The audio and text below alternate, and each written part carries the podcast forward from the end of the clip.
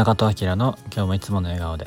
このラジオはオーガニックやサステナブルをテーマに地域で活動している30代フリーランスが自分らしく生き生きと暮らしウェルビーイングな毎日を過ごす上で日々の暮らしや仕事を通して気づいたことをお届けしております、えー、こんばんはになってしまいました、えー、今日は全然ちょっと撮る時間がなくて、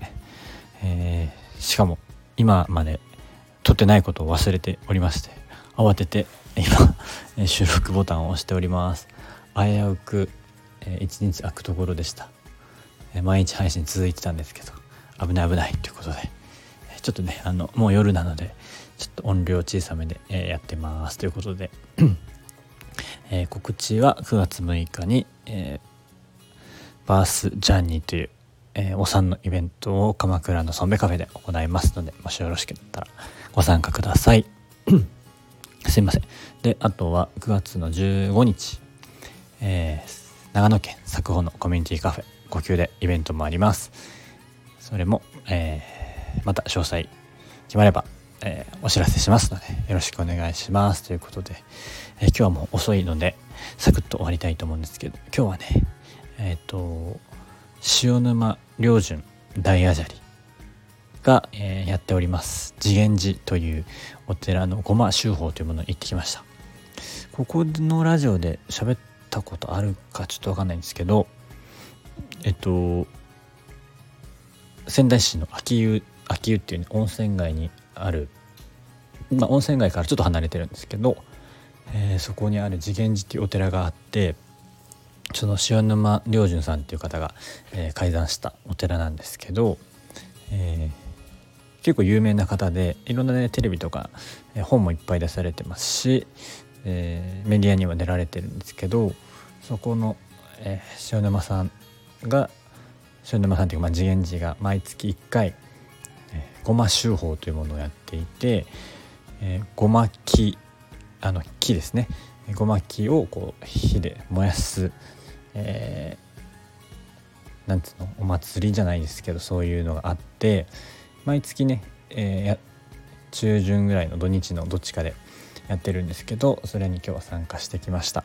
僕はちょ今日はね付き添いだったんでその生で見れなく見れなかったんですけど隣の本堂でモニター越しに見てました。1回2月にえっとそのリアルでというか生で参加したことがあったんですけどそれぶりで2回目となりました、えー、やっぱりね、えーいろいろ感じるものはありました。いやすごいんですよね。やっぱ火火の力とあとそのずっとその火で火を焚きながら、えー、お経お経なのかな？分かんないんだけどお経みたいなの唱えてるんですけどその火の力とかその神聖な場所っていうのもあるし、まあ、いろんなエネルギーがすごくこう良きバランスで、えー、流れているなっていう感じでした。その、えー、あれが終わった後その火炊くのが終わった後はちょっとその、えー、塩沼良順さんがちょっとだけね法話もしてくれるんですけどその話も良かったですね。今日はね、えっと、YouTube で配信もしてたみたいでもアーカイブはないのかなみたいなんですけど、えー、塩沼良順さんのこと知りたい方はもうググれば、えー、いくらでも出てきます。千日解放業という、えっと、今までで2人しか達成してない、えー、空業副業というか修行も、えー、達成したりとか、まあ、あのすごい方なんですけど、えー、もしよかったら調べてみてもらいたいなと思います。えー、今日はね僕がその次元寺がねすごい好きで、まあ、その駒ま修法を見るのも